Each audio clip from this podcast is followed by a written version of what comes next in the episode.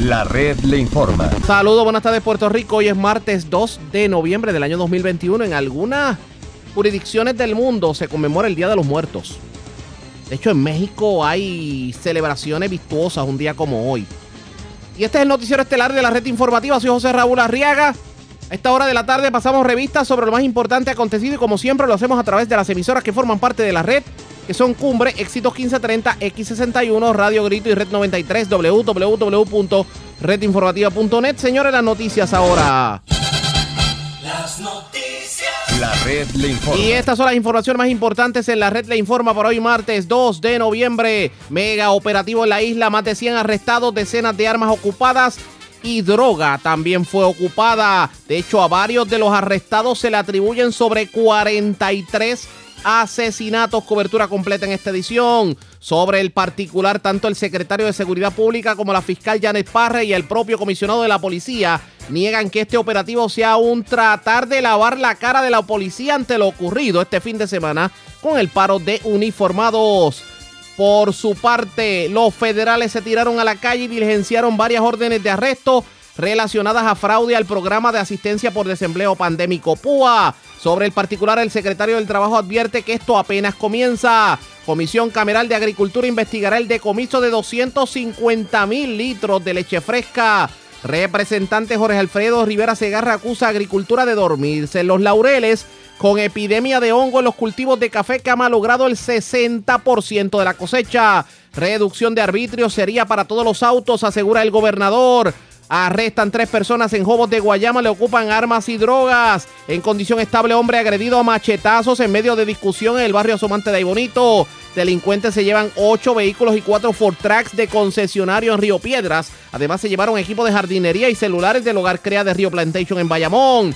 También se llevan enseres, consolas de juego y hasta cotorras de residencia en el barrio Vivía Abajo de Utuado. Esta es la red informativa de Puerto Rico. Señores, damos inicio a la edición de hoy martes del noticiero estelar de la red informativa. De inmediato a las noticias, ocho personas fueron detenidas por las autoridades federales aparentemente como parte de un fraude, de un esquema de fraude al programa de asistencia pandémica PUA. Así se confirmó en la mañana de hoy. Estas, estas detenciones, de hecho, estuvieron a cargo del FBI. Sobre el particular, una pesquisa que ha tenido varias fases y hay, por ejemplo, hay varios casos. Hay uno de, una persona que robó identidad, otro que defraudó a un comercio por más de 100 mil dólares, etcétera, etcétera. Pero en el grueso son personas que han timado al gobierno federal para apropiarse de este dinero. Yo tengo línea telefónica a esta hora de la tarde al secretario del Departamento del Trabajo con quien quiero hablar sobre el tema porque me parece que esto apenas comienza, porque es la advertencia que se está haciendo por parte de los funcionarios. Así que Vamos a ver qué nos tiene que decir sobre el particular. Licenciado Carlos Rivera Santiago, buenas tardes, bienvenido a la red informativa. Buenas tardes, gracias por la oportunidad. Y gracias por compartir con nosotros. Hablemos un poquito de, esto que ocurrió en el día de hoy. ¿Esto es el inicio de qué? Cuénteme. Bueno, hay, hay unos órdenes de arresto que está diligenciando, el, en este caso el FBI, según trascendió eh, públicamente. Eh, hay distintas investigaciones que tanto algunas son referidos del departamento, otras son iniciativas propias que tiene el, el FBI, la agencia de ley y orden eh, y es lo que hemos mencionado del día número uno. Lamentablemente, en la situación del Cuba, pues hubo mucho, mucho fraude, muchas situaciones de fraude eh, que son objeto de investigación y que todas y cada una de estas transacciones son auditadas, ya sea porque el, el propio gobierno federal las está investigando o a nivel estatal también se están investigando. Así que eh, ese, es la, ese es el resultado precisamente de, las distintas investigaciones y, y, los trabajos que se están realizando. Pero dígame, dígame algo, entre las cosas extrañas que naturalmente se han estado viendo como parte de los casos del PUA. Eh, ¿Qué, qué cosas se han encontrado? O sea, hablando a vuelo de pájaro, obviamente sin, sin profundizar. ¿Con qué se han encontrado? Bueno, eh, bueno, han habido esquemas de, mencionado de robo de identidad, personas que, han utilizado, eh, un, mismo ciudadano que ha, utilizado más de seis, siete seguros social distintos para hacer reclamaciones. se, han visto, se han visto reclamaciones fuera de Puerto Rico, personas que han intentado reclamar o han robado identidad de personas residentes en Puerto Rico. Eh, obviamente hubo situaciones de menores en un momento dado, empleados públicos, eh, así que han habido distintas situaciones, distintos esquemas eh, que se han ido, ¿verdad? Que se han ido descubriendo y así mismo se, se han ido entonces refiriendo y se han hecho investigaciones. Pero el, el grueso de estos, de este, de estos esquemas de fraude no es precisamente que las personas hayan mentido en cuanto a si tenían o no tenían derecho para el PUA, sino que son, digamos, esquemas un poquito más elaborados, o sea, más, más a nivel de que te robo la identidad y o, o, digo que, que soy tú, etcétera, etcétera. Bueno, ha habido de todo tipo de investigaciones, ha habido eh, esquemas de personas que dan información falsa u omiten información para obtener ese beneficio, ha habido personas que se han robado información de otras personas precisamente para reclamar, eh, personas que han, que han este, establecido quizás negocios falsos o faturos para reclamar púa. Ha habido, lamentablemente ha habido distintos esquemas eh, precisamente para acceder a estos fondos eh, y algunos pues han sido detectados a nivel estatal, otros a nivel federal y, ¿verdad? y se dan entonces estas investigaciones. En, si alguna persona entiende que lo hizo mal, tiene la oportunidad de, de poder, digamos, de tener un proceso más serio en su contra, puede, digamos, eh, levantar las manos y decirle al Departamento del Trabajo, Departamento, te estoy devolviendo el dinero siempre hemos indicado que aquella persona que devuelve el dinero está en mejor posición de defenderse que aquel que no lo devuelve. Así que el llamado es a, las personas que, que devuelvan el dinero eh, y verdad y que están, van a estar en mucha mejor posición para devolviendo el dinero que no haciéndolo, eh, ya que las consecuencias pueden ser peores. Dígame algo, eh, ¿como cuánto dinero ya se ha podido recuperar en cuanto a fraude al PUA?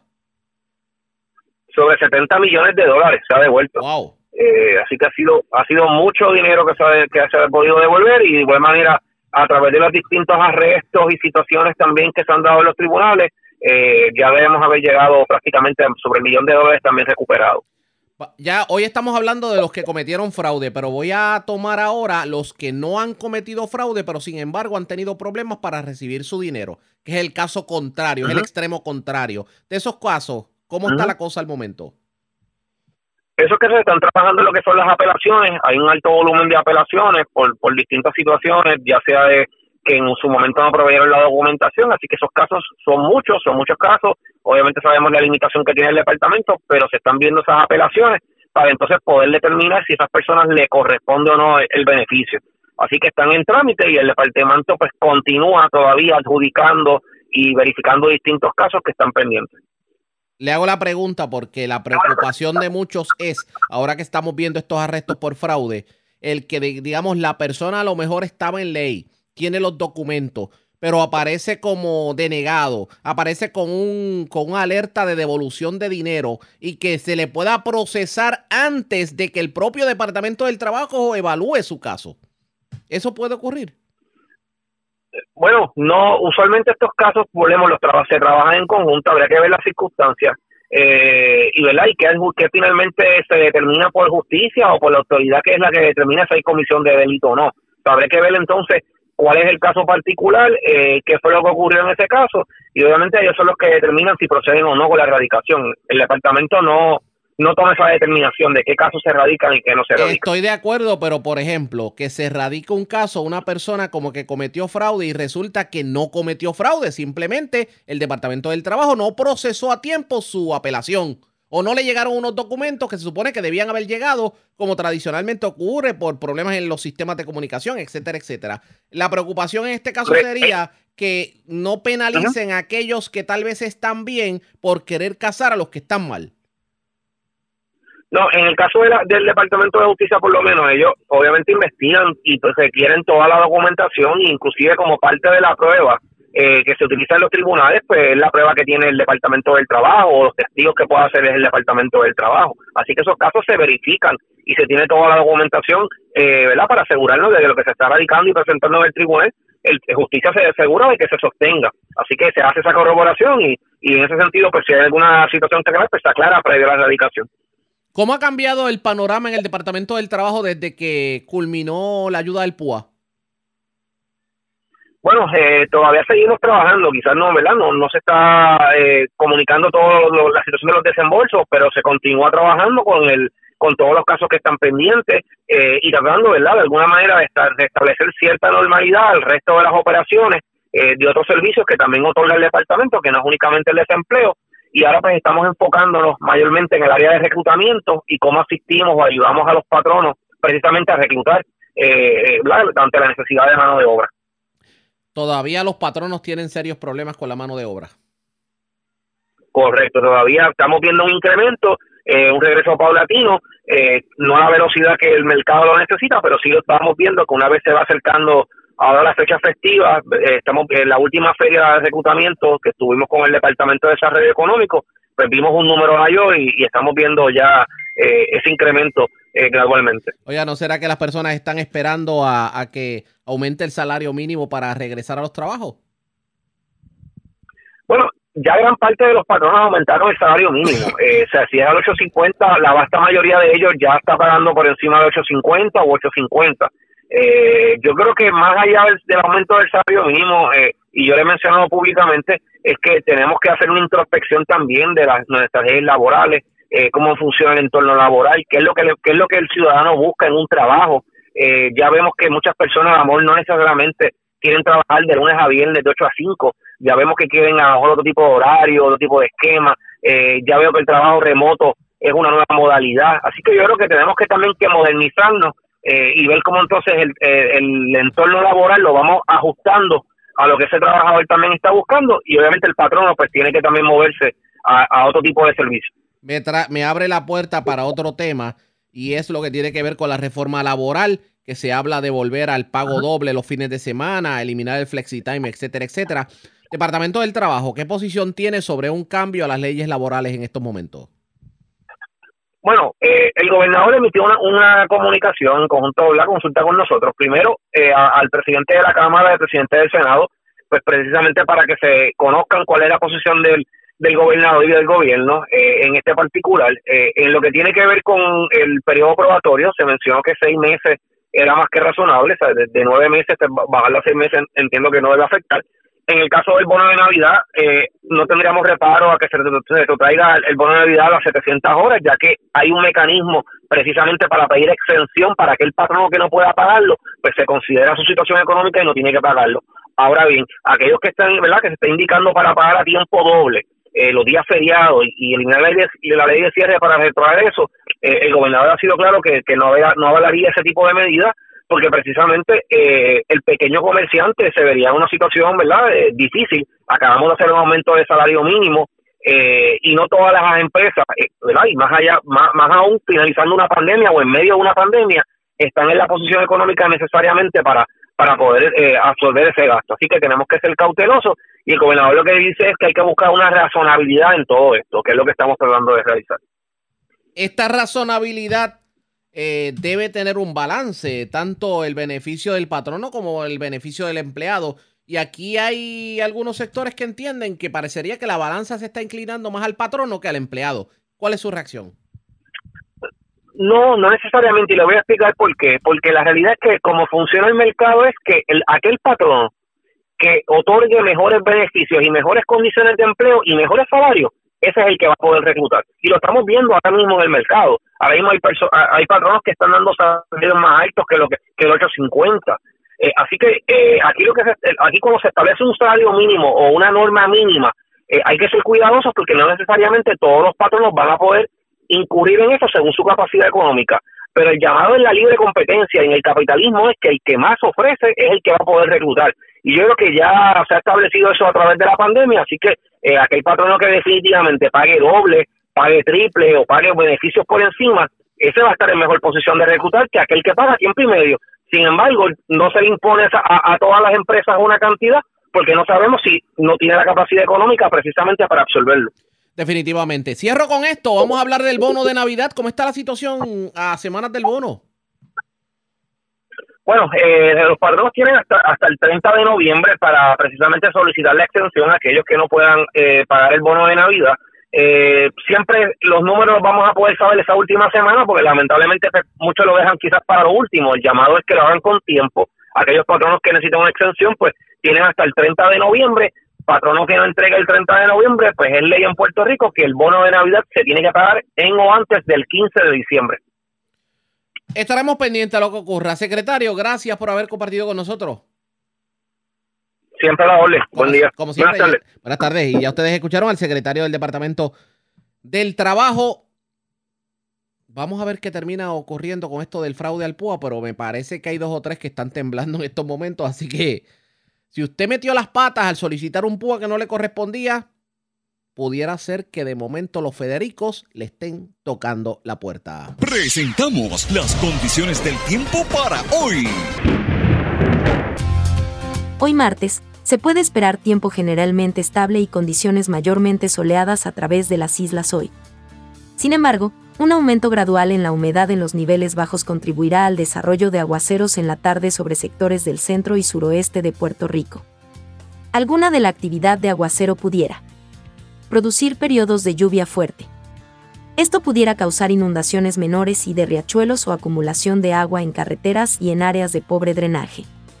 Una marejada del norte a noreste persistirán sobre partes de las aguas locales. Se espera oleaje hasta 6 pies para las aguas del Atlántico y los pasajes locales, y de 5 pies o menos para las aguas del Caribe. Los vientos estarán generalmente del este-noreste con velocidades entre 10 y 15 nudos. Existe riesgo alto de corrientes marinas para las playas del norte de Puerto Rico y algunas de las playas del norte de Culebra. Existe riesgo moderado de corrientes marinas para el resto de las playas del norte de Puerto Rico incluyendo Culebra y Vieques. En la red informativa de Puerto Rico, este es el informe del tiempo. La red le informa. Señores, regresamos a la red le informa. Somos el noticiero estelar de la red informativa edición de hoy lunes. Gracias por compartir con nosotros por ahí se está legislando una nueva ley laboral que pudiera significar el que nuevamente venga el pago doble los domingos y los días feriados, el que se elimine el flexi-time, entre otros. Y ya hay controversia sobre esta medida. El gobernador dijo que la carta que envió, él envió una carta a los presidentes de Cámara y Senado en donde hay cosas en donde está dispuesto a ceder y hay cosas en que no. De hecho, lo del periodo probatorio, que se, se reduzca de nueve meses a seis meses, está de acuerdo, dice que no hay problema. En cuanto al bono de Navidad, eh, pudiera estar de acuerdo, porque también vienen enmiendas a lo que tiene que ver con el bono de Navidad, pero en cuanto a lo que tiene que ver con los domingos y con el flexi time, parece que la posición del gobernador es inamovible. Vamos a escuchar parte de lo que dijo el gobernador. En cuanto a los días de vacaciones, eh, yo soy fiel creyente de que todo empleado merece un tiempo razonable de descanso al año, que eso propende la productividad del empleado o de la empleada. Y básicamente lo que estoy diciendo es que me parece razonable que tengan 15 días laborables al año eh, de, vacaciones. Es uno, eh, se acumula a base de un día y un cuarto por cada mes que elaboran, o sea que cuando uno saca la cuenta estás hablando de 15 días laborales al año de vacación. Esa es mi posición. Eh, hay una fórmula para cuándo es que estarían elegibles para esos días y yo establecí el número de horas que me parece eh, razonable. Que, entonces, eh, por otro lado, en cuanto a tiempo doble, indico que me parece que tiempo y medio es más que razonable para la compensación cuando el empleado trabaja más de eh, ocho horas al día o trabaja, por ejemplo, el domingo, en el fin de semana, en día feriado. Tiempo doble, ahí es que digo, no, eso me parece excesivo, va a tener un impacto muy negativo en los pequeños y medianos comerciantes. Eh, tiempo y medio es más que razonable. En cuanto a eh, licencia de enfermedad, prácticamente es, creo que esto es la posición mía es bastante similar a las que se está las que están planteando en la legislatura. Digo en cuanto a mesada que eso no se debe cambiar, eh, la fórmula que establece la ley para mesadas. También digo en esa carta que eh, favorezco eh, los, los, eh, los acuerdos con los empleados que sean voluntarios para que el horario sea flexible, porque hay empleados que les conviene trabajar en cuatro días lo que trabajarían de otra manera en cinco días a la semana, por dar un ejemplo, y yo veo eso como algo bien positivo. De igual manera, las licencias por maternidad y demás, otros avances que se hicieron en la, en la reforma laboral, lo que digo en la carta es que no se toque Así que te, hablé de memoria, pero creo que eso en términos generales es la... ¿Y el, bono, de, ¿Y el bono de Navidad? Que se puede... Otra vez tiene que ver con el número de horas para ser elegible y es bien similar a lo que se está planteando en la legislatura. Algo que se me quedó es que el término, el término de probatoria, estoy diciendo que sean seis meses para todos, los exentos y los no exentos. Eh, los exentos son los que son gerenciales, los no exentos son los que no son gerenciales. Y yo lo que digo es que seis meses está bien. Ahora mismo es tres meses. Eh, eh, así que, pero algunos estaban hablando de nueve meses. proponiendo nueve meses, yo pienso que seis meses es lo que, lo que debe ser. ¿Usted vislumbra que Para todos, tanto exentos como no exentos. Sé que había Sí, sí, adelante. ¿Usted vislumbra que, que, no hay ningún problema, que van a lograr llegar a un acuerdo? Sí, yo creo que estoy abonando a la discusión. Así es bueno que sepan cuál es mi posición, porque sí, a fin de cuentas, si es que se apruebe en la legislatura, termine en mi despacho. Y tengo que entonces decidir si le imparto firma. Así que prefiero adelantar criterios para evitar el que después pues esto no llegue, no se logre eh, lo que todos queremos, que, que es hacerle justicia a la fuerza trabajadora dentro de una razonabilidad. Esas fueron las expresiones del gobernador, pero vamos a hablar del tema. Tengo en línea telefónica al presidente del Centro Unido de Tallistas, Jesús Vázquez. Saludos, Vázquez, buenas tardes, bienvenido. Saludos, Arriaga, se me escucha. Y gracias por compartir con nosotros. Reforma laboral que puede estrangular aún más a los pequeños y medianos comerciantes. Eh, eh, eso es así, Arriaga, mira, eh, eh, primero que todo es un proyecto que está de tiempo. Es un proyecto que no es el momento de, aplicarlo, ¿verdad? Ni aprobarlo. Eh, ahora mismo estamos pasando por una inflación sumamente grande y no ha entrado el salario mínimo de enero. O que esta inflación se va a complicar, se va a agravar ahora en enero. ¿Qué pasa?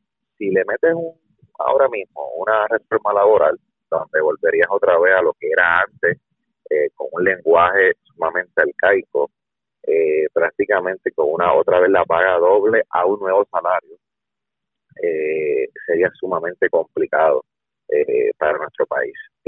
yo, yo no sé realmente, no, se puede ni cuantificar los números del impacto negativo que esto va a tener, porque prácticamente al entrar el salario mínimo, que de por sí no es salario mínimo siempre que se aumenta, trae un tipo de impacto negativo en la economía, ¿verdad? ¿verdad? Una, eh, o cierre de negocio, eso es normal, eso es parte de una economía que orgánicamente se va ajustando.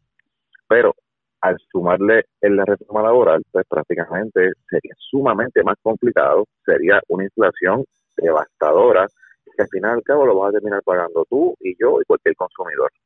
Sin quitar, ¿verdad?, que las cierres de negocio van a ser innumerables, eh, y prácticamente cada vez la economía y el Producto Interno Bruto, la parte que aporta el pequeño y medio comerciante, te pasa el menos.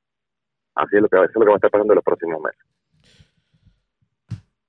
Pero la pregunta es, ¿no se supone que la legislatura de Puerto Rico debió haber llevado a cabo vistas públicas o de alguna manera haber consultado los sectores de la economía y ver si verdaderamente las enmiendas que están vigentes en la reforma laboral habían eh, surtido efecto para de golpe y porrazo simplemente decir vamos a eh, revertir todo lo que ya se aprobó?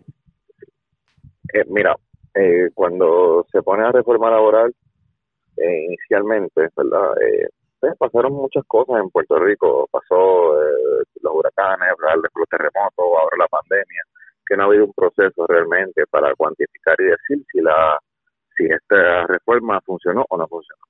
Pero es que tenemos que dejar de pensar que la reforma es una solución a la economía del país. la reforma es un proceso laboral, ¿verdad?, que impacta a ciertos sectores, pero es una solución a la economía. La economía se arregla con, con mejorando la calidad de hacer negocios en un país, ¿verdad? Quitando regulaciones, bajando contribuciones. somos el país en, la región de Estados Unidos que más pagamos contribuciones, más que todo Estados Unidos, ¿sabes? Eh, eh, eso y esto es un país pequeñito que no quiere hacer riqueza. Eh, ¿sabes? Entonces, ¿qué estamos diciendo? Nosotros no estamos diciendo tenemos la solución a todo, que los gremios son lo que tienen todas las soluciones.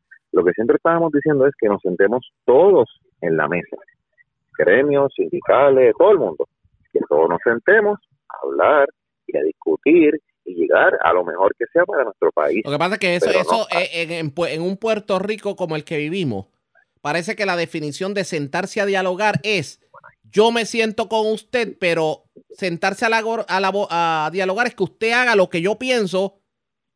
Y, y, estamos viendo eso específicamente en este cuatrenio. estamos viendo muchos proyectos populistas, estamos viendo muchos proyectos de cada vez que yo meto las patas y hago algo mal que tengo la gente en contra, ah, pues mira, saqué este proyectito bonito para que todo el mundo me aplauda, ¿sabes? Y así los tengo contentos. Es como si estuviesen cazando votos empezando su cuadrenio.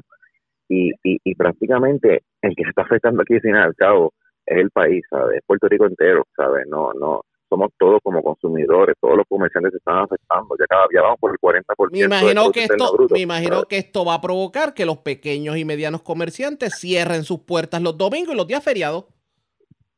Sí, los días feriados hasta que no aguanten y cierren completamente todo. Este, entonces, ¿qué, ¿qué vamos a tener en Puerto Rico? Una economía solamente de grandes cadenas, que todos sabemos que en ningún país eh, desbalanceado funciona eh, pues eso es lo que va a estar pasando en los próximos años, Arriaga. Ya nos quedan 3 millones de personas en Puerto Rico, ¿cuánto nos van a quedar en 5 o 10 años, sabes? No pinta bien. Es preocupante lo que está pasando. Vamos a ver lo que pasa. Gracias por haber compartido con nosotros. Buenas tardes. A la vez siempre. Buenas Como siempre, la pausa cuando regresemos. ¿Cómo es eso de que votaron casi 250 mil cuartillos de leche? Hablamos de la controversia luego de la pausa. Regresamos en breve. La red le informa. Señores, regresamos a la red le informa. Somos el noticiero estelar de la red informativa edición de hoy martes. Gracias por compartir con nosotros. Ante el masivo decomiso que hubo la semana pasada, escuché bien. 250 mil cuartillos de leche fresca que decretó la Oficina para la Reglamentación de la Industria Lechera la pasada semana, como les había indicado. Pues se va a iniciar una investigación sobre el particular porque uno no entendería por qué se vota tanto la leche en Puerto Rico.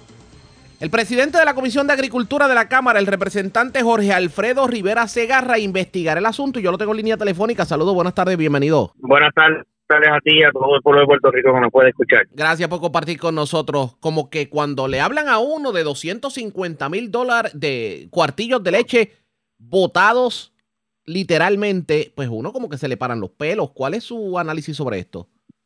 Mira, sí, este, se nos paran los pelos y nos da tristeza nos da tristeza porque los que estamos sumergidos en el tema y, nos hemos dedicado a, tratar de hacer las cosas correctamente, pues nos duele más. Y, y tú enterarte que hay que decomisar los 150 mil litros de leche porque aparentemente hay leche de más, duele, duele mucho más.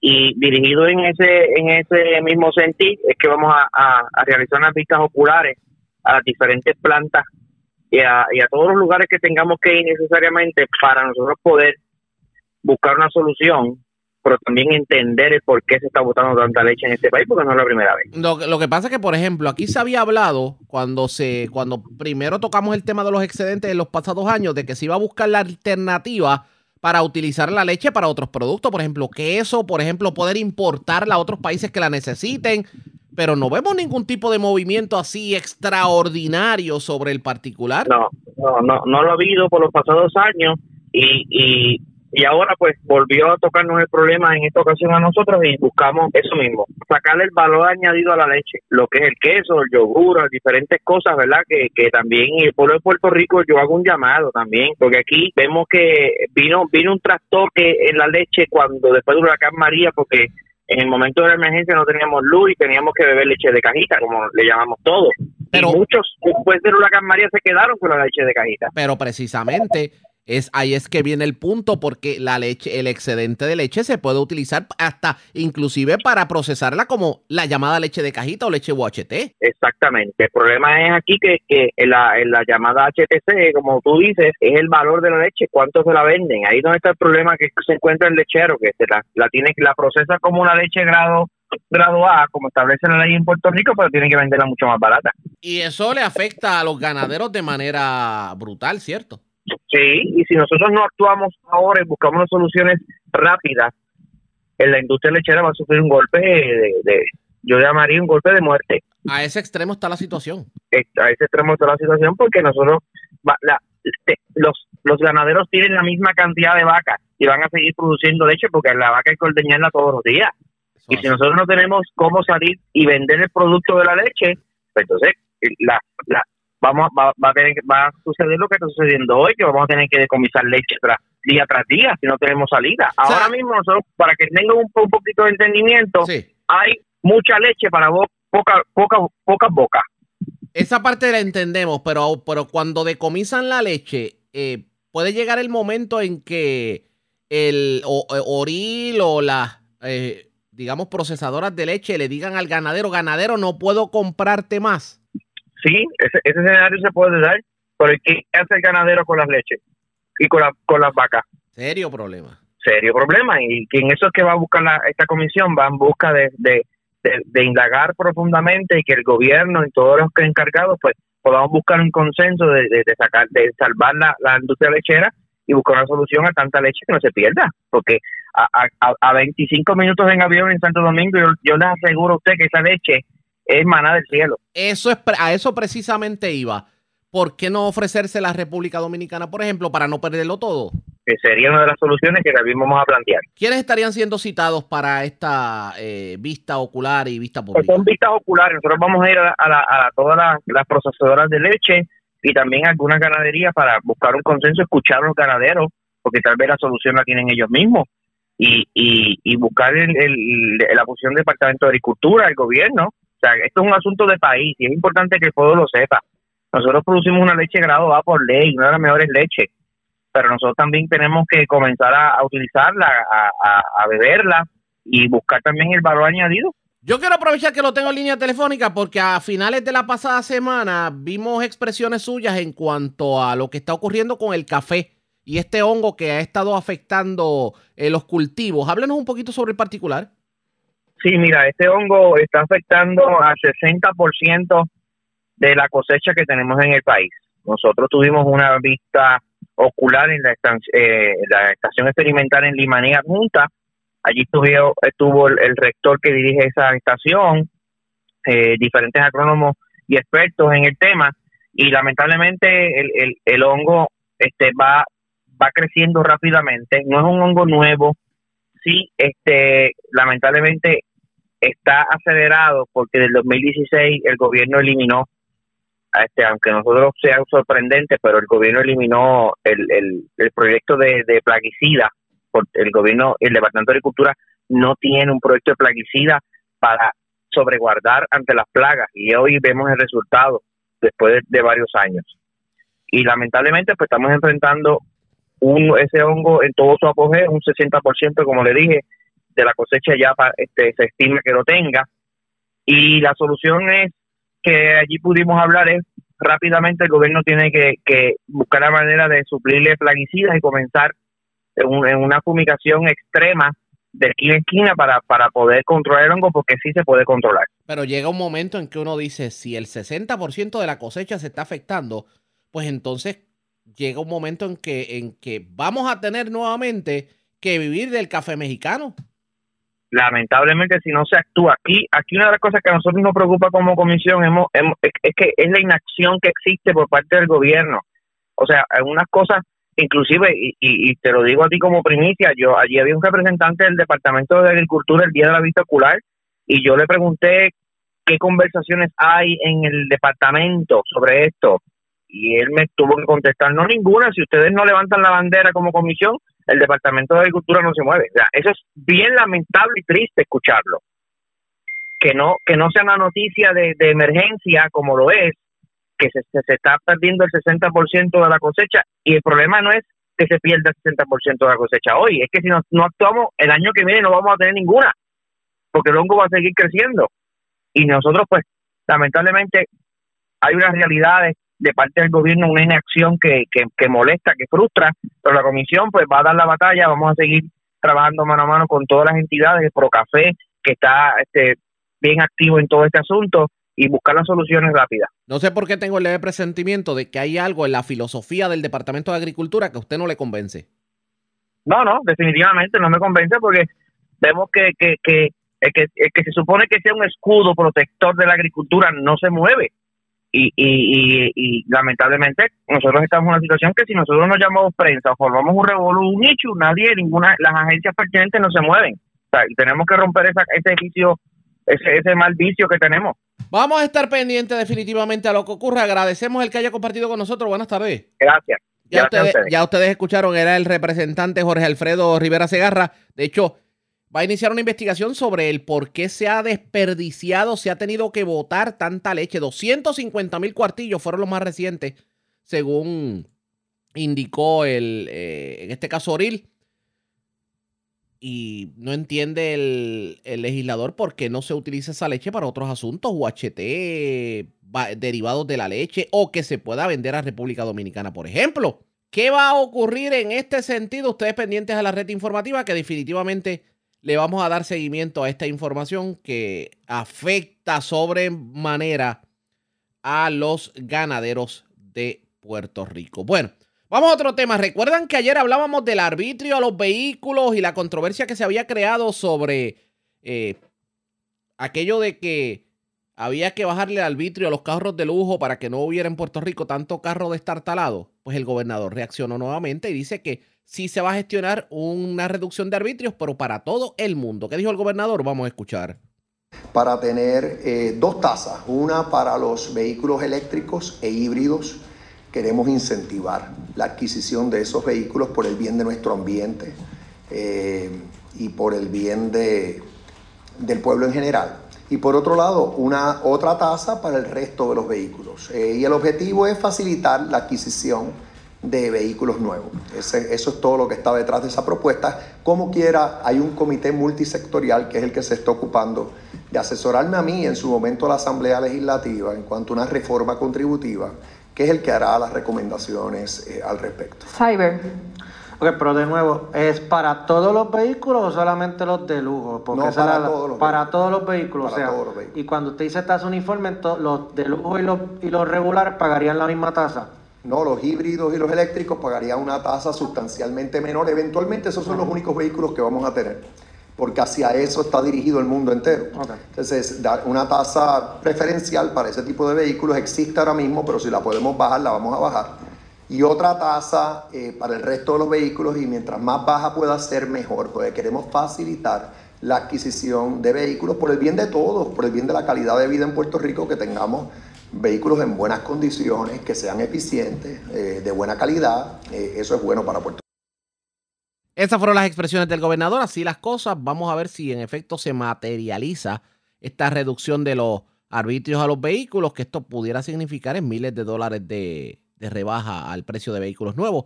Así que ustedes pendientes a la red informativa, que obviamente vamos a tener información sobre el particular. La red le informa. A la pausa cuando regresemos, más noticias del ámbito policiaco, entre las que tenemos que destacar. El arresto del hijo del senador Gregorio Matías por parte de las autoridades, en este caso la Policía Municipal de San Juan, le ocuparon armas y drogas.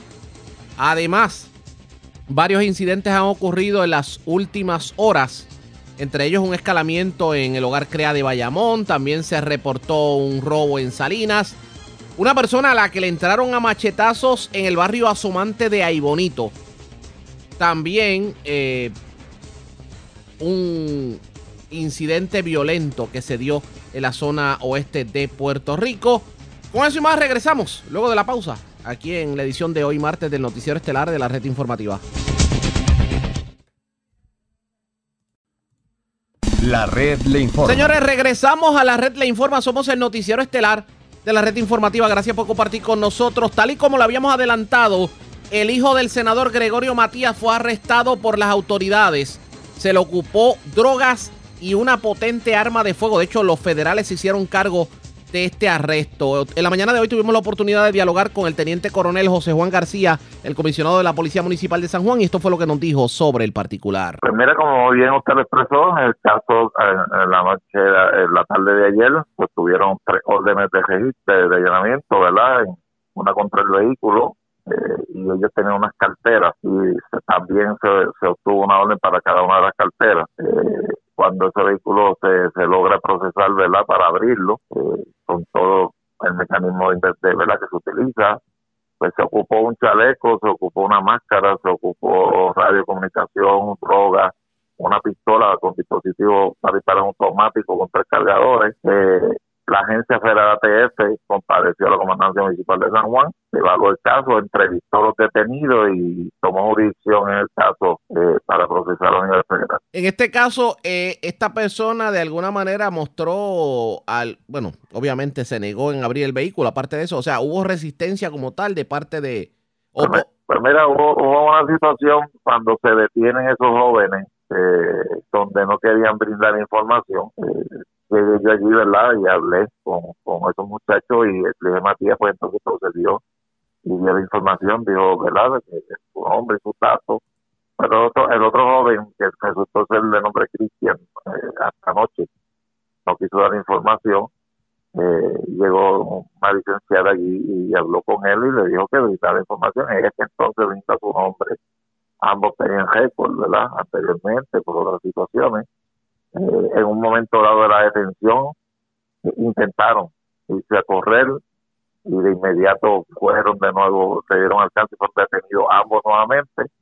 Eh, y ese es el caso, ¿verdad? Se discutió con la agencia federal y en el caso de, de Gregory y Matías, pues ellos tomaron jurisdicción y en el caso de Cristian se va a estar radicando a nivel estatal durante el día de hoy. El, el hijo del senador trató de utilizar como subterfugio o no sé, digamos, aprovecharse de que era hijo del senador para evitar que fuera intervenido? No, no, no, no jamás, no. Ni el senador ni nadie intervino en eso, ni nada de eso. Pero por lo menos, eh, pero el hijo dijo, soy soy el hijo de, del senador. No, no, no, no, no, Lo que pasa es que cuando él da su nombre, pues, pues obviamente, ¿verdad? Uno, los agentes piensan. Sí, lo atan. entonces, eh, exactamente, ellos piensan y empiezan, ¿verdad?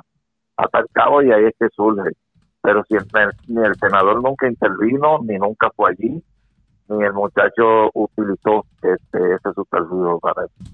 Ahora mismo las autoridades federales se hacen cargo de, de esto. No, ya, ya tomaron jurisdicción, ya estaba jurisdicción federal. Entiendo. Aparte de esto, de, de, esta intervención, ¿hay algunas intervenciones recientes que haya hecho la policía de San Juan, la municipal, eh, en estos días que tengan que ver con narcotráfico? Pues mira, no, no con narcotráfico, pero sí hubo una otra situación donde una joven busca refugio porque la, el, la pareja la va persiguiendo a tiro limpio.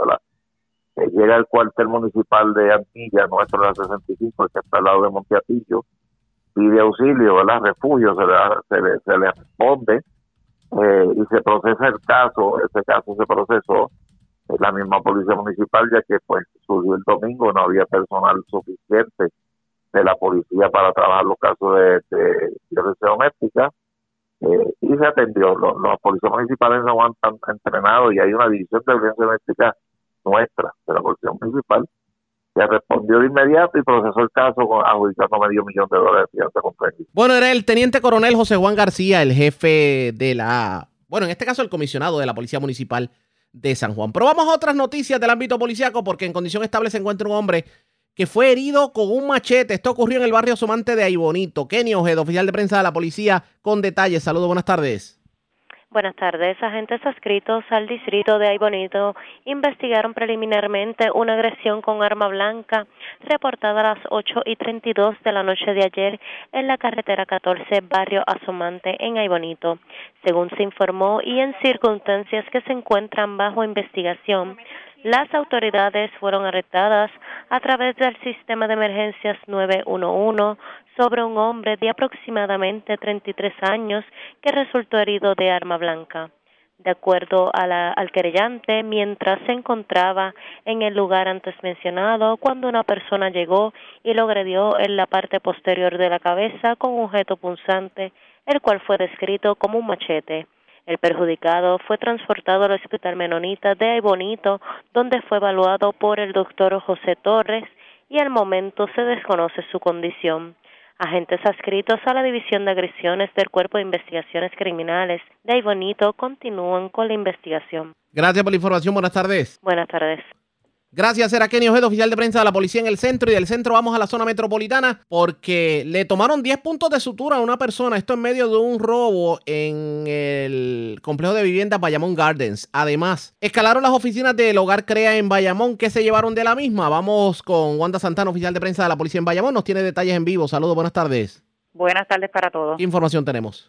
Un robo que culminó en una agresión fue reportado en horas de la tarde de ayer, ocurrido en la carretera 831 frente al área del Bayamón Garden Apartment en Bayamón. De acuerdo a la información, alegó el perjudicado que tres individuos, mediante amenaza e intimidación, lo despojaron de una cartera con documentos personales y un teléfono celular. Además, fue agredido en el área del rostro, ocasionándole una herida abierta, siendo atendido en el Hospital Regional de Bayamón por el doctor Fernández, quien le realizó aproximadamente 10 puntos de sutura. El policía municipal de Bayamón, Francisco Trabal, investigó y refirió a la división de robo. Por otra parte, un escalamiento fue reportado en horas de la mañana de hoy, ocurrido en las instalaciones del Hogar CREA que ubica en Rio Plantation, en Bayamón.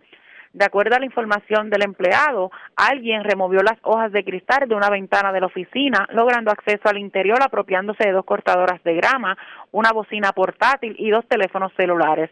La propiedad fue valorada en 1.900 dólares aproximadamente. El agente Malvin Martínez, escrito al presidente Bayamón Norte, investigó y refirió a la división del propiedad del CIC de Bayamón. Buenas tardes. Y buenas tardes para usted también. Gracias, era Wanda Santana, oficial de prensa de la policía en Bayamón. Nos quedamos en la zona metropolitana porque se llevaron, señores, ocho vehículos y tres Ford Tracks de un concesionario de autos en la marginal de la avenida 65 de Infantería en Río Piedras. Y es Jaira Rivera, oficial de prensa de la policía en el cuartel general, quien nos trae detalles en vivo. Saludos, buenas tardes. Hola, muy buenas tardes.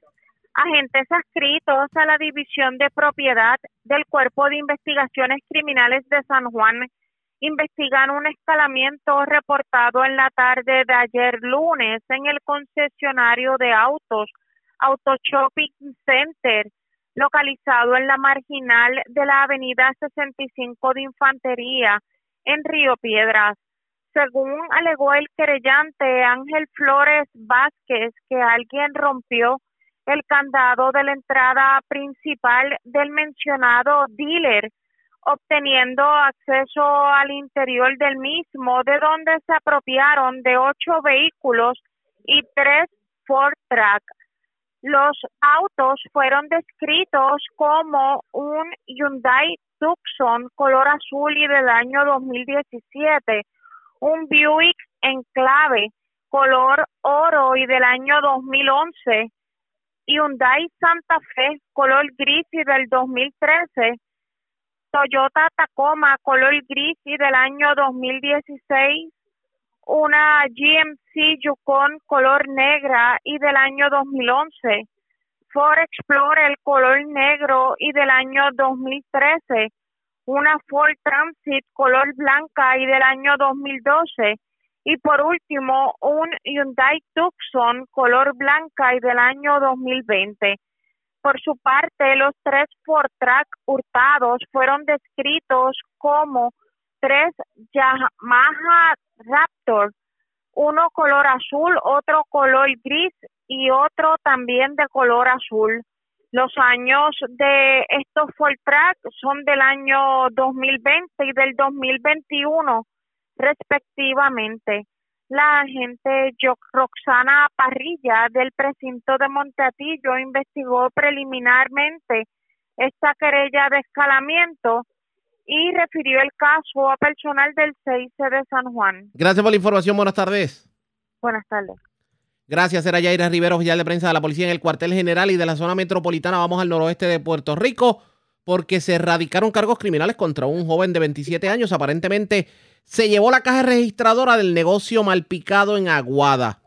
la información la tiene Yarisa Montalvo, oficial de prensa de la policía en Aguadilla. Saludos, buenas tardes. Saludos, buenas tardes a ti y a todos nuestros radioescuchas. En día de ayer, la División de Propiedad del 6 local sometió cargos contra Juan A. Santiago Avilés, de 27 años, residente del municipio de Dorado, por los delitos de escalamiento y apropiación ilegal. Los hechos que se le imputan a Santiago Avilés fueron cometidos para la fecha del 26 de octubre de este presente año, en horas de la mañana, cuando éste escaló el negocio Malpicado ubicado en Aguada y se apropió de la caja registradora que su interior contenía la cantidad de 100 dólares en efectivo, esta investigación estuvo a cargo de la agente Ana Hernández de esa división, quien supervisada por el sargento Joel Vargas y el teniente Moisés Feliciano, director de la mencionada división, consultaron con el fiscal Gilberto Rodríguez, quien presentó ante el juez Orlando Avilés, que en término causa le impuso una fianza global de 50 mil dólares, la cual no prestó, sino ingresó en una institución penal del país. Esas son todas las novedades más sobresalientes que tenemos en la Secretaría de Policía Cadía Aguadilla. Eso es oficial de prensa la gente de Yarista Montalvo. Buenas tardes. Y buenas tardes para usted también. Gracias, era Yarista Montalvo, oficial de prensa de la policía en Aguadilla. Más noticias del ámbito policial con nuestra segunda hora de programación, pero a esta hora de la tarde hacemos lo siguiente. La red le Vamos a una pausa, identificamos nuestra cadena de emisoras en todo Puerto Rico y regresamos con más en esta edición de hoy martes del Noticiero Estelar de la Red Informativa. La red le informa. Señores, iniciamos nuestra segunda hora de programación. El resumen de noticias de mayor credibilidad en el país es la red le informa. Somos el noticiero estelar de la red informativa. Hoy, martes 2 de noviembre, vamos a continuar pasando revistas sobre lo más importante acontecido y como siempre a través de las emisoras que forman parte de la red que son Cumbre, Éxitos 1530, X61, Radio Grito y Red 93, www.redinformativa.net. Señores, las noticias ahora.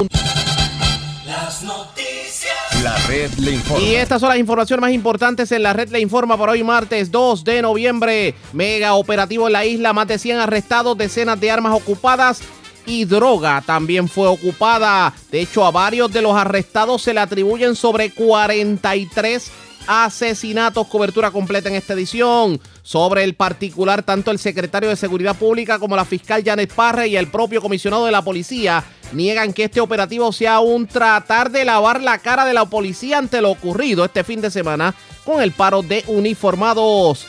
Por su parte, los federales se tiraron a la calle y diligenciaron varias órdenes de arresto relacionadas a fraude al programa de asistencia por desempleo pandémico PUA. Sobre el particular, el secretario del Trabajo advierte que esto apenas comienza. Comisión Cameral de Agricultura investigará el decomiso de 250 mil litros de leche fresca.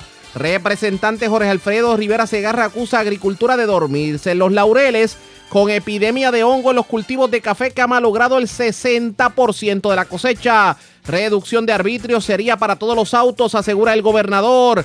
Arrestan tres personas en Jobos de Guayama, le ocupan armas y drogas. En condición estable, hombre agredido a machetazos en medio de discusión en el barrio Asomante de Aybonito. Delincuentes se llevan ocho vehículos y cuatro Ford Tracks de concesionario en Río Piedras. Además, se llevaron equipo de jardinería y celulares del hogar Crea de Río Plantation en Bayamón. También se llevan enseres, consolas de juego y hasta cotorras de residencia en el barrio Vivía Abajo de Utuado. Esta es la red informativa de Puerto Rico. Bueno, señores, damos inicio a la segunda hora de programación en Noticiero Estelar de la red informativa.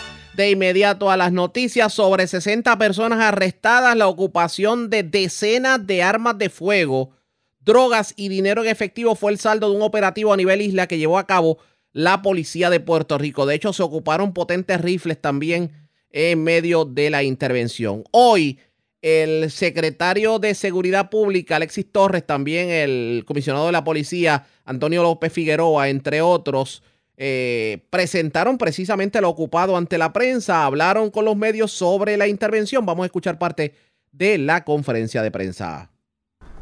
Este es el operativo conjunto más grande entre agencias de ley y orden, incluyendo HSIS, eh, la DEA, eh, la Policía de Puerto Rico, negociado, la, el Departamento de Seguridad Pública. Es el más grande abarcador que se ha realizado. El mismo produjo intervenciones en 78 pueblos.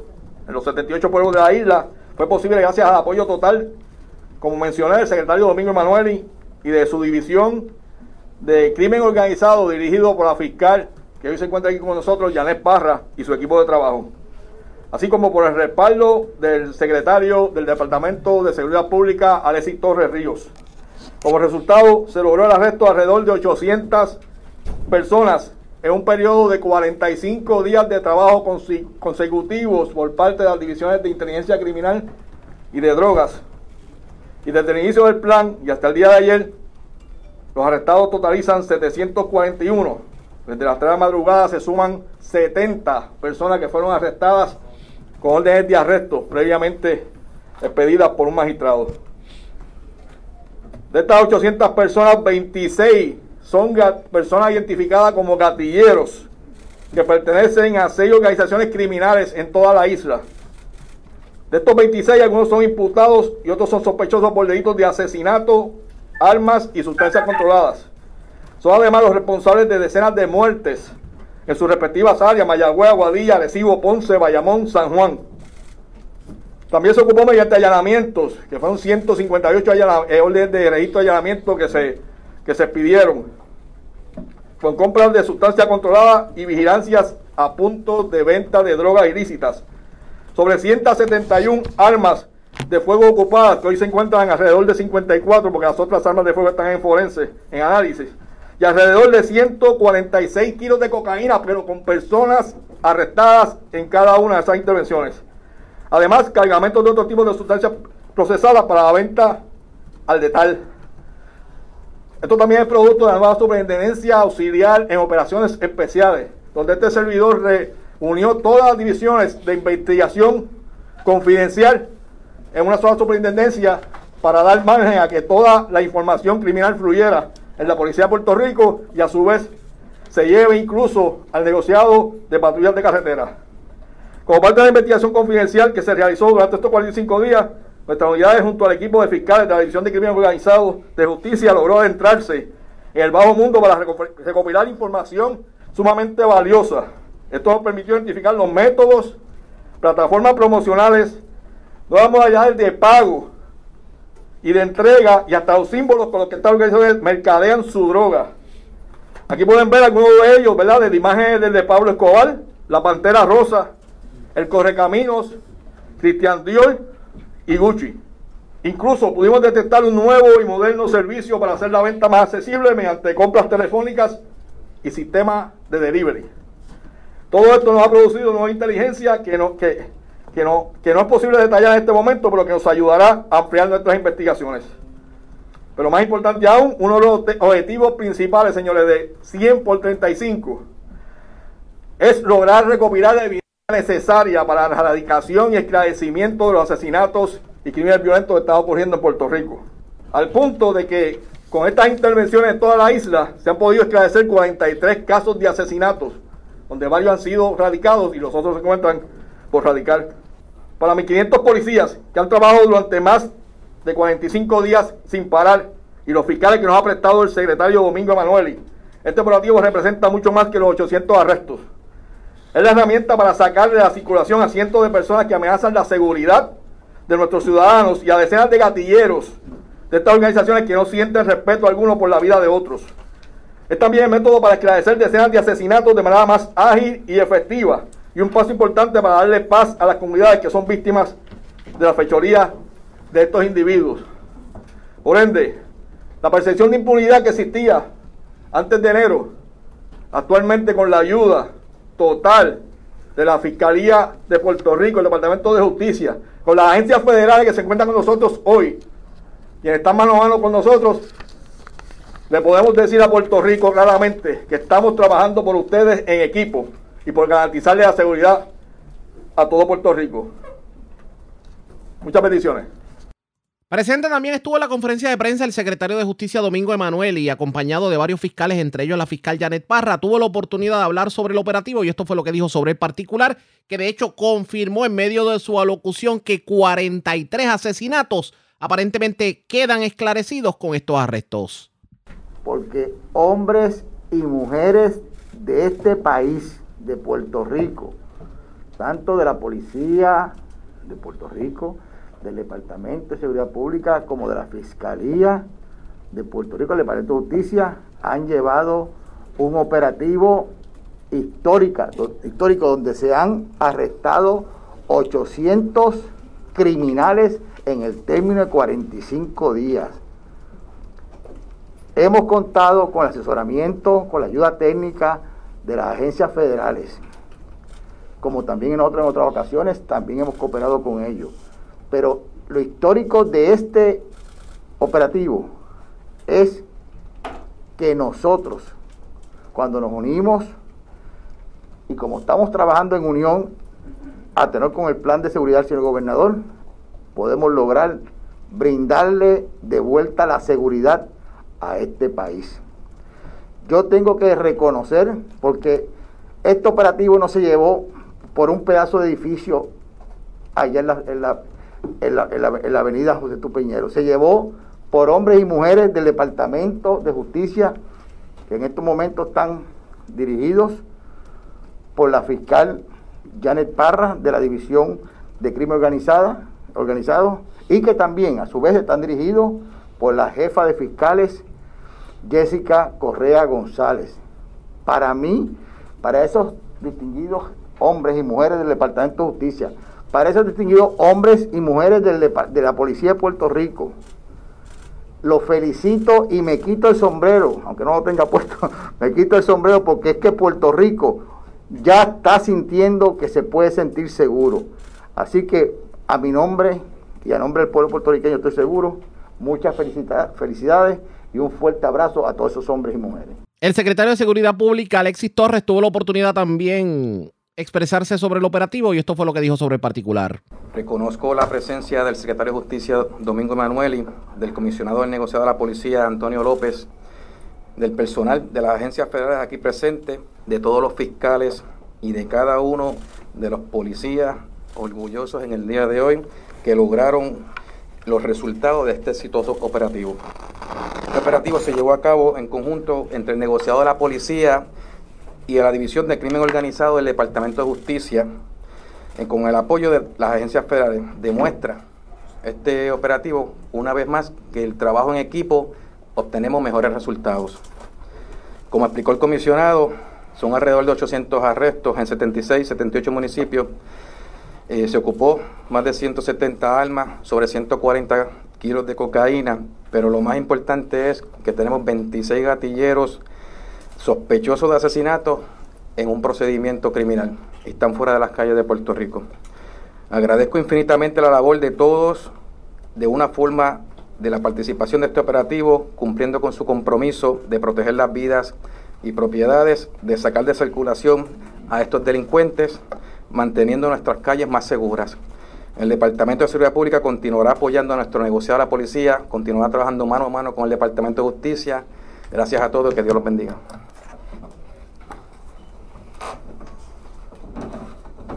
Muchas gracias. En esta ocasión escucharemos el mensaje por parte de la directora auxiliar de SSIS en Puerto Rico, Rebeca González. Buenos días a todos. Eh, mi nombre es Rebeca González, soy una directora auxiliar de HSI en Puerto Rico. Vengo en representación del señor Iván Arbelo, el director de HSI en, Puerto Rico. Solo queríamos darle las gracias al comisionado del negociado de la Policía de Puerto Rico por habernos invitado a participar en esta iniciativa que para nosotros fue sumamente importante. Quiero destacar la labor de los agentes que estuvieron 45 días todos los días eh, impactando diferentes áreas en Puerto Rico y poniendo nuestra seguridad como prioridad. Eh, dentro de los 45 días tuvimos la oportunidad de someter nueve casos a nivel federal y estos casos pues eh, están corriendo su curso en el sistema de justicia federal. Gracias al negociador de la Policía de Puerto Rico y a su comisionado por siempre hacernos parte de su equipo de trabajo y muchas felicitaciones en esta iniciativa. Buen día. Gracias. Vamos a pedirle al director interino de, la DEA, John, que pase por favor, Cani, y tenga unas expresiones. Eh, buenos días a todos, muchas gracias. Eh, antes que nada quisiera reconocer ¿verdad? la excelente labor de, de negociado de la policía y de los fiscales del Departamento de Justicia en esta histórico operación. Eh, nada, quisiera aprovechar para reforzar el compromiso de la DEA que tiene con, ¿verdad? con todas las agencias de Puerto Rico, en particular, ¿verdad? con el negociado y con, la, con las agencias de ley orden. Eh, estamos con ellos mano a mano y siempre estamos para apoyarlos. Gracias. Con estos arrestos, ¿qué verdaderamente desarticulan? ¿Qué operación criminal queda al olvido? qué reos peligrosos o qué criminales peligrosos fueron arrestados en medio del operativo. Esto fue lo que dijo el grupo de funcionarios a la prensa en medio de la ronda de preguntas. Bueno, la Policía de Puerto Rico, quiero el mensaje es claro. Estamos haciendo nuestro trabajo de forma ordenada, con estrategias que vayan dirigidas a que en todos estos casos se logre la convicción que Puerto Rico espera, ¿verdad? Y que cada cual que esté cometiendo delitos de crimen o crímenes violentos, pues pues tenga su día en corte. Esa es la, esa es la línea. Puerto Rico puede estar en su, en su completa seguridad, que los policías están trabajando. Estamos cumpliendo con nuestro deber de garantizar la seguridad y mantener, ¿verdad? Eh, dar una mejor calidad de vida. No solamente en el aspecto de ley y orden, sino en el aspecto también eh, comunitario. Y en, este, en la mañana de hoy pues nos ocupa el, el, el aspecto de ley y orden. Le preocupa a veces, ¿verdad?, que después que se hacen estos trabajos, pues cuando los, los casos llegan a los tribunales por cualquier este, cosa técnica, ¿verdad? O, o se cae en el caso o no se lleva como es. Yo no sé si justicia a esos efectos iban a hacer unos seminarios con los fiscales y con los... con Hay los- una diferencia ahora, y te la voy a explicar. Ajá. Tenemos ahora integrada la División de Crimen Organizado de- de- del Departamento de Justicia. Esos casos van a ser litigados por ellos. Están sumamente comprometidos, son fiscal, fiscales totalmente competentes que trabajaron mano a mano con nosotros en este, en este, en este, ¿verdad? En este, tra- en este trabajo especial. Y créeme que esto, en estos casos va a haber convicción. Sí, eh, quería preguntarle eh, si nos puede hablar de si estas eh, personas había, eh, si eran todos personas parte de una misma organización. organización. Son varias organizaciones y te voy a explicar la dinámica. Un punto de droga que cualquier persona, un punto de venta de drogas ilícita- ilícita, cualquier persona entiende que es una sencillez, es el que provoca las muertes violentas en Puerto Rico. Ese punto de droga que vende al detal y se convierte productivo, pasa a ser un punto de venta de drogas de 12 horas a un megapunto de 24. Los enemigos que ven que el punto de droga está siendo productivo, quieren, ¿verdad? Tener el control de ese punto que, produce bastante dinero. Y por tanto, ahí que viene todo el andamiaje de que ese punto tiene que contratar entonces individuos dedicados a cometer crímenes por acecho y por encargo. Para poder que para poder velar su punto de droga o en su defecto dentro del mismo punto, porque señores, en el narcotráfico no hay lealtad y puedes pertenecer a esa organización criminal y quieres escalar una posición alta, le das muerte a, a, a tu, a tu propio miembro de ese punto de droga. Eso es lo que se deriva de estas investigaciones que van dirigidas a los puntos de droga en diferentes municipios en Puerto Rico. Y lo que generó fue que de esa intervención previa en compra de evidencia en esos puntos de venta de droga nos llevó a conocer primero el emblema que usan. Posteriormente nos llevó a conocer de dónde la están distribuyendo. Y eso produjo unas órdenes de registro de allanamiento, fueron 152 en total. Y esas 152 intervenciones nos produjo los gatilleros que velan eso, ese área de almacenamiento. Y por eso es que hoy 26 de ellos se encuentran bajo, eh, bajo la red por este, por este plan de trabajo. Eso es lo que, eh, eh, en eso desemboca las intervenciones de compra de evidencia en los puntos de droga. Pero cuando se términos de desarticula... organigrama, en términos de organi- organigrama, diría que arrestaron de distintas posiciones, desde los líderes hasta... La investigación fue aumentando de nivel, aumentando de nivel y eso es lo que, lo, lo que, lo que produce.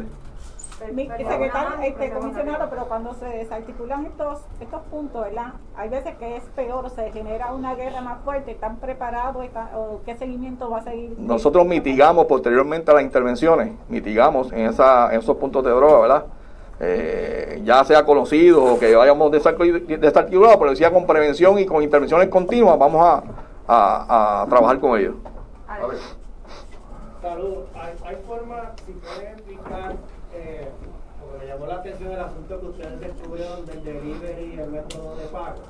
¿Hay forma que ustedes puedan explicar ese asunto? ¿Cómo es que entonces ahora usted llama, pide, se la llevan a la casa y usted paga con el teléfono? O sea, algo así es para... Exactamente eso ¿Y mismo. por qué no entonces entró jurisdicción? Porque ya, ahí- ya aquí habría entonces algo federal con el... Bueno, estamos, eh, esas investigaciones se están llevando a cabo en coordinación con las agencias federales.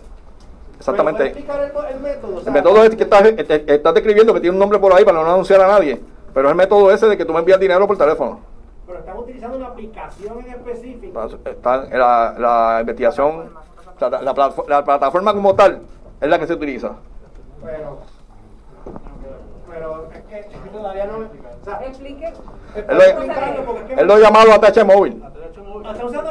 ATH móvil, eso mismo, ¿eh? ¿Y esa, ¿Y esa compañía está cooperando con esta investigación? No voy a dar datos adicionales, ¿verdad? Pero es ATH móvil. Sí, este, eh, estaba buscando la- eh, por el comunicado, pero ¿cuáles fueron las regiones más impactadas por este operativo? ¿Dónde se Fueron en la región norte, la región sur, la región oeste. ¿Y en cuanto a municipios? Municipios son alrededor de, de, 78, 78 municipios. En todos se impactaron. ¿Cuál municipio produjo más arrestos? Correcto, correcto. Este, área de oeste, área norte, todo, todos produjeron arrestos. Pero en el listado de los municipios, eh, ¿cuáles fueron los que más...? Oeste, norte, sur, todo. Es que, es que, es que estamos hablando de 800 arrestos aproximadamente y todas las áreas policíacas produjeron arrestos. Y, y buenos arrestos, arrestos con kilos de droga, arrestos con armas de fuego, buenos arrestos. Y en cuanto a los casos federales que también se produjeron. Correcto, hay varias personas que se intervinieron, personas que ya tenían este convicción previa y la agencia federal entonces procedieron a, a, a, tomar jurisdicción del caso. Ajá. 43. 43. El comisionado, tengo una observación y después una pregunta.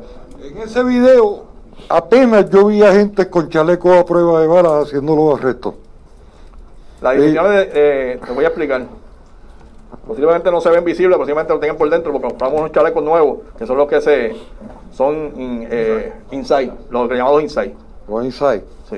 La pregunta, desde el 1900, perdón, desde el 2016, no se hacen arrestos por prostitución. Ya no hay prostitución en el país. Debe haber prostitución, para que hoy nos ocupa los crímenes violentos.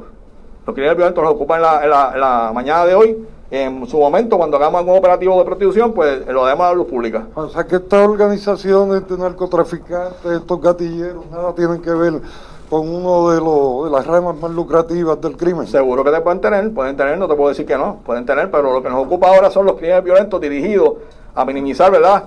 La incidencia de asesinato y no solamente minimizar, que se erradiquen los casos, los casos por asesinato.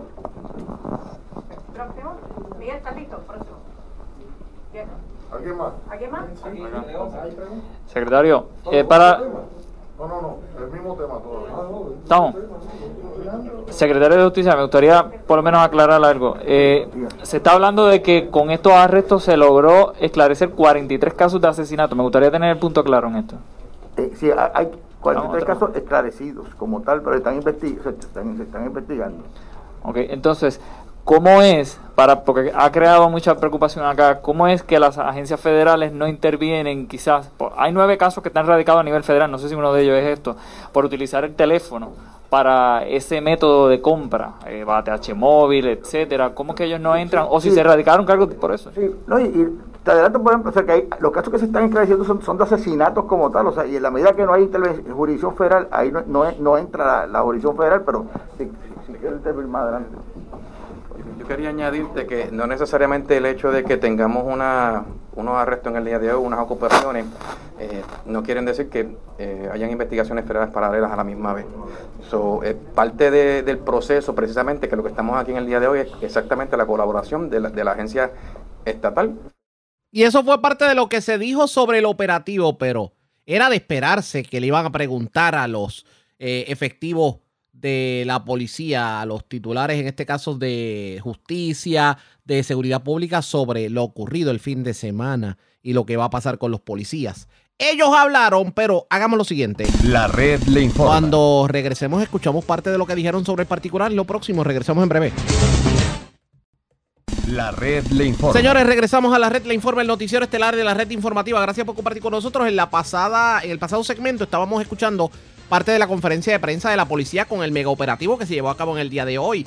60 arrestados, 60 arrestados, decenas de armas ocupadas, drogas y el esclarecimiento de 43 asesinatos. Pero obviamente era de esperarse que iban a hablar sobre lo ocurrido el fin de semana con el paro de brazos caídos. Esto fue lo que dijeron sobre el particular. un lavado de cara a la policía respecto a lo que yo le voy a, le voy a permitir al comisionado que, que abunde, pero yo te puedo decir, eh, como te mencioné, son parte de los planes de trabajo que se ya estaban llevando a cabo.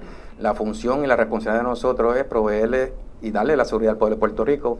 Cada uno de los compañeros del negocio de la Policía de Puerto Rico, los componentes del Departamento de Seguridad Pública y del Departamento de Justicia, nos levantamos día a día con ese mismo propósito y con esa misión. Y esto, vuelvo y te repito una vez más, todo esto es planes de trabajo que ya venían trabajándose y se, se ejecutaron en el día de hoy. Mira, hermano, esto no, esto no es un caso de un solo día. Esto no es un caso para abarcar a nadie porque la policía está haciendo su trabajo y, Puerto Rico está consciente de eso.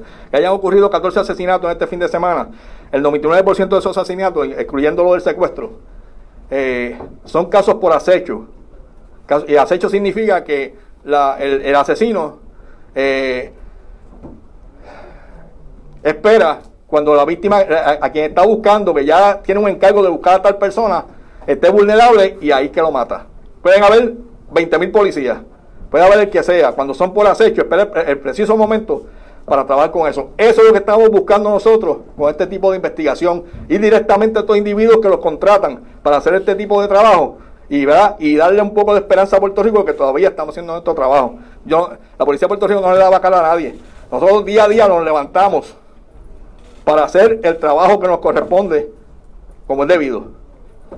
Déjame, déjame añadirte, y quiero, ¿verdad? quiero añadirte una vez más, y disculpen, pero pienso que lo, lo- lo primordial, la prioridad y, y resultado de lograr el arresto de 26 gatilleros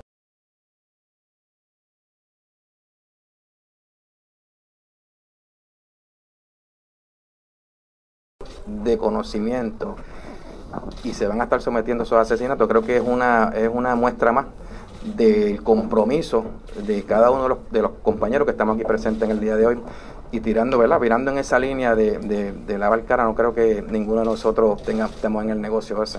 Estamos en el negocio de, de arrestar personas y de hacer, de velar por la seguridad del pueblo de Puerto Rico.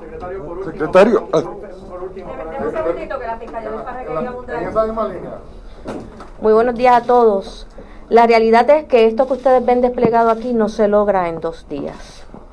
Hace 45 días atrás, la Policía de Puerto Rico y los seis fiscales que hoy me acompañan, que me gustaría que estuvieran aquí, comenzamos una labor ardua de investigación. Y esa investigación ha sido por 45 días. No fue con el propósito de lavarle la cara a la Policía de Puerto Rico, porque como usted podrá ver, es un trabajo arduo. Y hace 45 días atrás no conocíamos del paro de este fin de semana.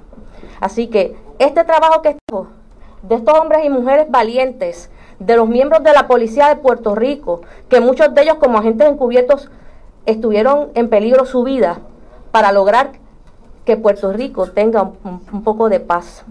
Así que cada uno de nosotros está comprometido, no solamente con las agencias estatales, sino con las federales. Nos hemos reunido. Esto es el esfuerzo de muchas horas de planificación, de trabajo, de reuniones, para poder lograr juntos atacar la criminalidad y la violencia que arropa nuestro país. Es un compromiso de nuestros secretarios, es un compromiso del negociado de la policía y es un compromiso de la División de Crimen Organizado que está aquí hoy todos juntos, unánimes, para lograr hacer grandes cosas, porque sabemos que juntos podemos hacer y devolverle al país la paz que tanto necesita. Así que la ciudadanía tenga la, la certeza de que este no es un trabajo que se ha hecho en dos días para hablar de que la policía está haciendo su trabajo. Es que la policía lleva haciendo su trabajo hace mucho tiempo. fiscal, me permite, secretario Emanueli, en, durante este curso, durante este tiempo de esta investigación, veo en el organigrama una serie de arrestos de individuos acusados por asesinatos en Mayagüez. Pero también durante este tiempo mataron a un testigo de esos casos y otro apareció misteriosamente muerto en, en el albergue justamente a principios del mes pasado. ¿En qué estatus está lo del albergue? Eso, todo eso se está investigando. El albergue, como tú muy bien debes saber, se, se está, este, este, está mejorando, se ha, se ha limpiado, se, se está dándole el mantenimiento que se tiene que dar. Sin embargo, quiero que sepas que todos los casos que usted ha mencionado se están investigando en el Departamento de Justicia por distintas, distintas agencias, ya sea este, la Fiscalía General o si hubiera algunos casos de crimen violento, pues se están investigando. Así que la investigación está abierta en todo momento. Se está investigando, se está- ese caso se está investigando no solamente en aspecto criminal, sino en aspecto administrativo también. Sí, eh, una última pregunta en cuanto a esa misma línea de pensamiento y antes de hago el énfasis de que la pregunta no viene motivada por cuestionar la labor de la policía de Puerto Rico, pero es una pregunta que se tenía que hacer e inquieta al país y después de todo, si hacemos la pregunta, ustedes tienen la oportunidad de contestarla. Eh, quisiera finalizar, secretario, si usted me pudiera eh, abundar un poco. Sin duda, la policía está haciendo un trabajo, pero eh, este problema obrero patronal que están enfrentando los oficiales están afectando de alguna manera la, eh, eh, eh, ¿verdad? Los, procesos. Sin duda hubo un sinnúmero de ausencias este fin de semana que de alguna manera afectaron los trabajos de seguridad que se le ofrece al pueblo. La pregunta viene a ser, ¿no en última instancia les preocupa a ustedes los, los jefes del orden público en Puerto Rico y de las agencias que mantienen el orden público en Puerto Rico, que esta situación dentro de la policía de Puerto Rico exacerbe la criminalidad o por lo menos le dé motivos a esas personas que, como describió el comisionado hace unos minutos, eh, realizan crímenes por acecho, determinen, ah, como este es el fin de semana que los policías van a estar ausentes, este es el fin de semana que vamos a matar 14 personas. No creo que, que ¿verdad? Le- estás mencionando un número eh, muy específico. Yo te puedo decir que cada, que cada uno de los, de los compañeros eh, y de los equipos de trabajo, tanto municipal, estatal y federal, el enfoque es los planes de trabajo y, y precisamente cómo velar por la seguridad del pueblo de Puerto Rico. Y ese es el enfoque. No nos, no nos vamos a desenfocar en pensando en, en esas situaciones, sino nos enfocamos y gastamos la energía en planificar y trabajar los planes de trabajo para velar por el pueblo de Puerto Rico. ¿No hay preocupación alguna de que estos problemas terminen afectando? Mira, yo no te puedo decir que no haya preocupaciones, yo sí te puedo decir que no, el enfoque de nosotros es estar eh, evolucionando constantemente y los planes de trabajo se van a seguir efectuando y llevando a cabo. Pero ustedes van a ir a exigir a la, a la Junta, donde sea, porque esta situación, imagínense que tengamos el fin de año otro paro más y otro paro, porque lo están diciendo que hasta que no resuelvan esa situación, ellos van a seguir haciendo acciones. ¿Cuánto, cuánto tiempo va a ser este asunto de que hay otro paro, otro, otra semana de tres días de brazos caídos? Porque alguien tiene que hacer algo. Mira, la prioridad, te, te adelanto que la prioridad del gobernador de Puerto Rico es darle un retiro digno a cada uno de los compañeros, del negociador de la policía y de los diferentes componentes del Departamento de Seguridad Pública. Yo te puedo adelantar que este servidor, en conjunto con el señor Luis Collazo de Sistema de Retiro y Juan Carlos Blanco de OGP, nos reunimos con la Junta y estamos manteniendo esa comunicación con ellos precisamente enfocados en esa situación. Próxima pregunta, por favor, con relación al operativo y no hay ningún problema, seguimos, pero para mantenernos en el tema y luego próxima. ¿Alguna otra pregunta con relación al, al operativo? De esos 43, ases- 43 asesinatos, ¿verdad? Mencionado. Eh, algunos, puedes mencionar algunos porque mm, de, de- de esos asesinatos que, que están vinculados a estos arrestos de hoy, hay una lista para ver que tengamos algo. Van que están bajo investigación, están todos están bajo investigación, ¿verdad? Y van a ser radicados eh, próximamente.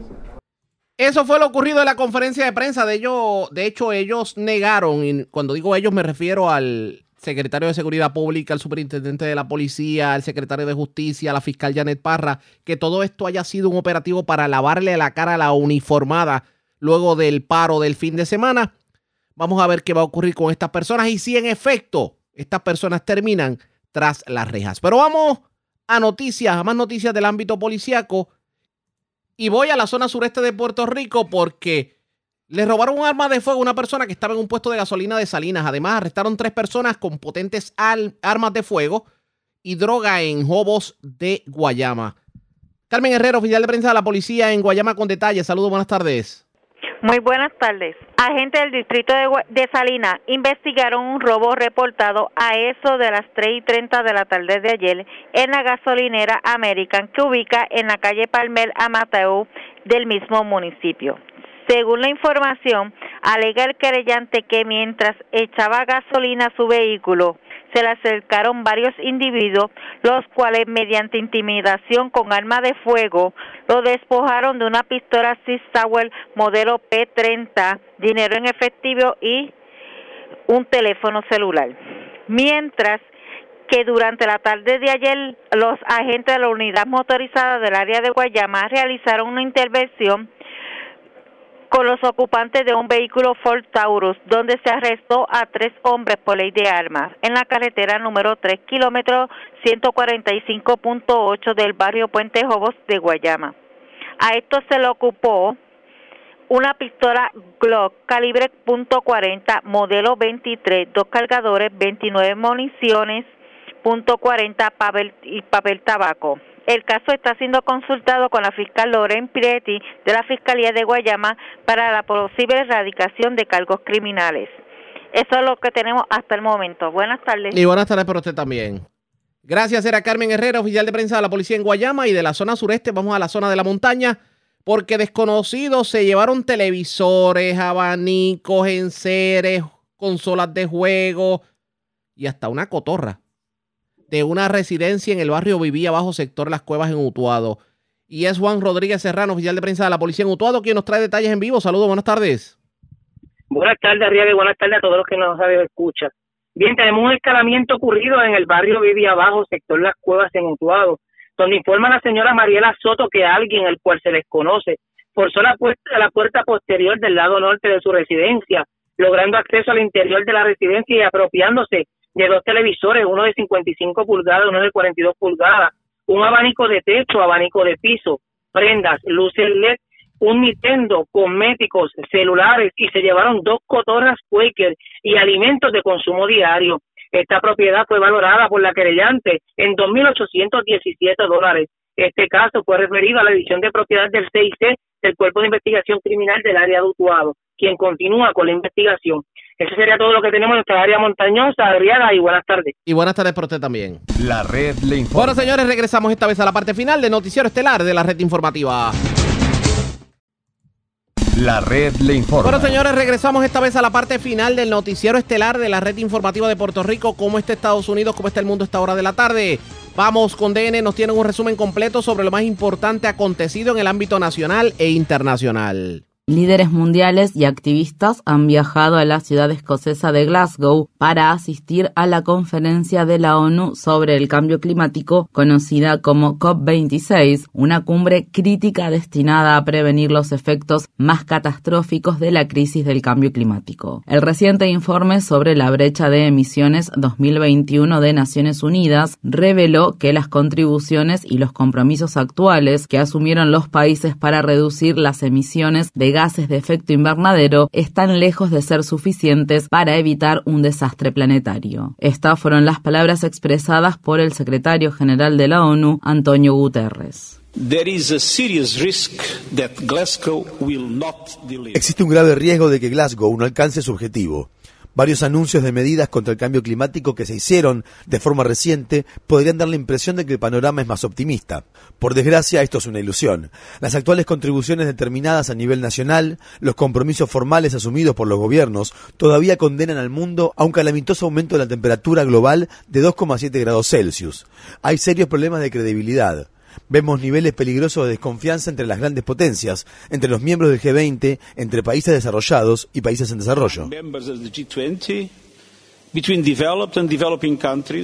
Se espera que unas 30.000 personas participen en la cumbre de dos semanas de duración, que fue aplazada por un año debido a la pandemia. Activistas contra el cambio climático se han estado congregando en Glasgow para presionar a líderes mundiales a que tomen medidas más radicales, como poner fin a los subsidios gubernamentales para la industria de los combustibles fósiles y dejar de invertir en carbón, petróleo y gas. Sabemos que todo nuestro sistema financiero en este momento está inmerso en la industria de los combustibles fósiles y necesitamos encontrar una manera de salir de esta situación y destinar dinero a soluciones climáticas en lugar de a las causas del cambio climático. El presidente Biden y otros jefes de Estado viajaron a la ciudad escocesa de Glasgow después de asistir a la cumbre del G20 celebrada este fin de semana en Italia, donde los líderes mundiales acordaron establecer una tasa mínima de impuestos corporativos del 15%. El acuerdo también genera ingresos adicionales para la mayoría de los países y traslada las ganancias a los países donde las empresas venden sus productos a los consumidores en vez de los lugares donde se ubica su sede. Estudios indican que el acuerdo beneficiará más que nada a países de altos ingresos, incluido Estados Unidos. En el frente climático, los miembros del G20 acordaron trabajar para poner fin al financiamiento de centrales de carbón en el extranjero y se comprometieron a hacer esfuerzos para limitar el calentamiento global a 1,5 grados Celsius por encima de los niveles preindustriales, en consonancia con el Acuerdo de París, pero no asumieron iniciativas firmes para alcanzar esa meta. Algunos activistas llevaron a cabo protestas en Roma durante el fin de semana. Facciamo una manifestazione sulle questioni ambientali e sociali. Estamos llevando a cabo una manifestación sobre temas medioambientales y sociales y contra el G20, que sigue impávido en un camino que casi nos lleva al fracaso social y ecológico. Per il pianeta sia sotto il profilo economico che sotto quello ambientale. Los miembros del G20 también respaldaron una extensión de las medidas establecidas para ayudar a los países pobres a pagar sus deudas y se comprometieron a vacunar contra la COVID-19 al 70% de la población mundial para mediados del próximo año. Los países del G20 han recibido una cantidad de vacunas tres veces más alta que las dosis por persona distribuidas en todos los demás países juntos y 15 veces más alta que las dosis por persona distribuidas distribuidas en los países del África subsahariana. Más de 5 millones de personas han muerto en todo el mundo a causa de la COVID-19 desde el inicio de la pandemia, según un recuento de muertes registradas llevada a cabo por la Universidad Johns Hopkins, aunque algunas estimaciones consideran que el número real de muertes es más del doble de esa cifra. Esto se produce alrededor de 20 meses después de que la Organización Mundial de la Salud declarara el inicio de la pandemia de la COVID-19 y en medio de una persistente desigualdad mundial en el acceso a las vacunas y una recuperación considerablemente desigual. En Estados Unidos, la Administración de Alimentos y Medicamentos de Estados Unidos otorgó la autorización de uso de emergencia para la vacuna contra el coronavirus fabricada por Pfizer BioNTech en menores de entre 5 y 11 años. Se anticipa que los Centros para el Control y la Prevención de Enfermedades aprobarán la medida de inmediato, lo que pondría la vacuna a disposición de unos 28 millones de niños y niñas en Estados Unidos a partir de esta semana.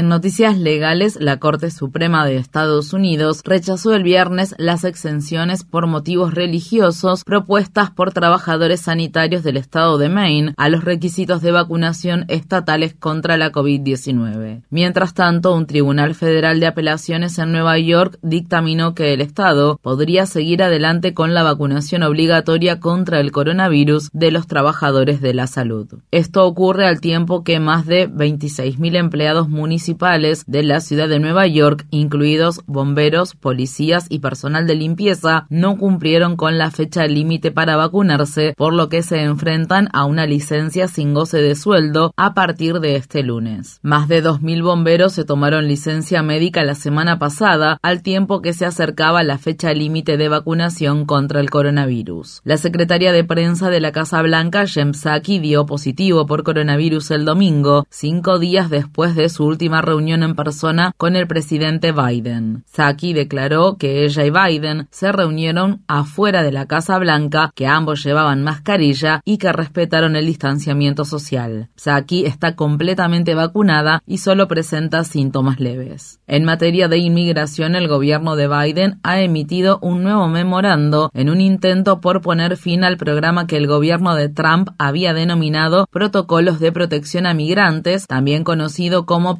permanencia en México que obliga a los solicitantes de asilo a esperar en México mientras se procesan sus solicitudes en el sistema judicial estadounidense. Después de asumir el cargo, Biden rescindió el programa, pero un fallo judicial restituyó la política en agosto. En noticias relacionadas, una caravana de solicitantes de asilo, en su mayoría centroamericanos y caribeños que viajaban desde el sur de México hasta la frontera con Estados Unidos, tuvo que hacer una breve pausa debido a los problemas de salud y agotamiento que algunos migrantes, incluidos menores, están sufriendo a causa del arduo trayecto. Estas fueron las palabras expresadas por un migrante cubano. La salud de los migrantes está muy mal. Están súper mal, muchas mucho, muchas eh, llagas tienen las personas en los pies.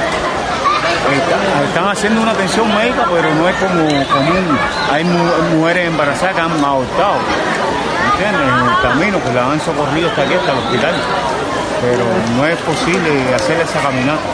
Las autoridades mexicanas han intentado negociar con los integrantes de la caravana, pero muchos rechazaron las llamadas visas humanitarias a cambio de abandonar el viaje, dado que desconfiaban de la oferta por el historial de malos tratos vinculado al gobierno mexicano. En México, un atacante mató a disparos al periodista Freddy López Arevalo en su casa en el estado sureño de Chiapas. El veterano periodista trabajó para varios medios cubriendo la política en Centroamérica y el levantamiento zapatista en Chiapas, entre otros temas. Freddy López Arevalo es al menos el noveno periodista que ha sido asesinado en México en lo que va del año. En Yemen, al menos 10 personas murieron y más de 20 resultaron heridas el domingo, incluidos menores de edad, después de que rebeldes hutíes dispararan misiles balísticos contra una escuela religiosa y una mezquita en la provincia central de Marib. El ataque se produjo un día después de que una poderosa explosión destruyera la puerta de acceso al aeropuerto internacional de Adén, lo que provocó la muerte de al menos 12 personas y dejó decenas de heridos. Testigos dijeron dijeron que la explosión se originó en una pequeña camioneta que transportaba combustible y todavía no se ha determinado si fue intencional.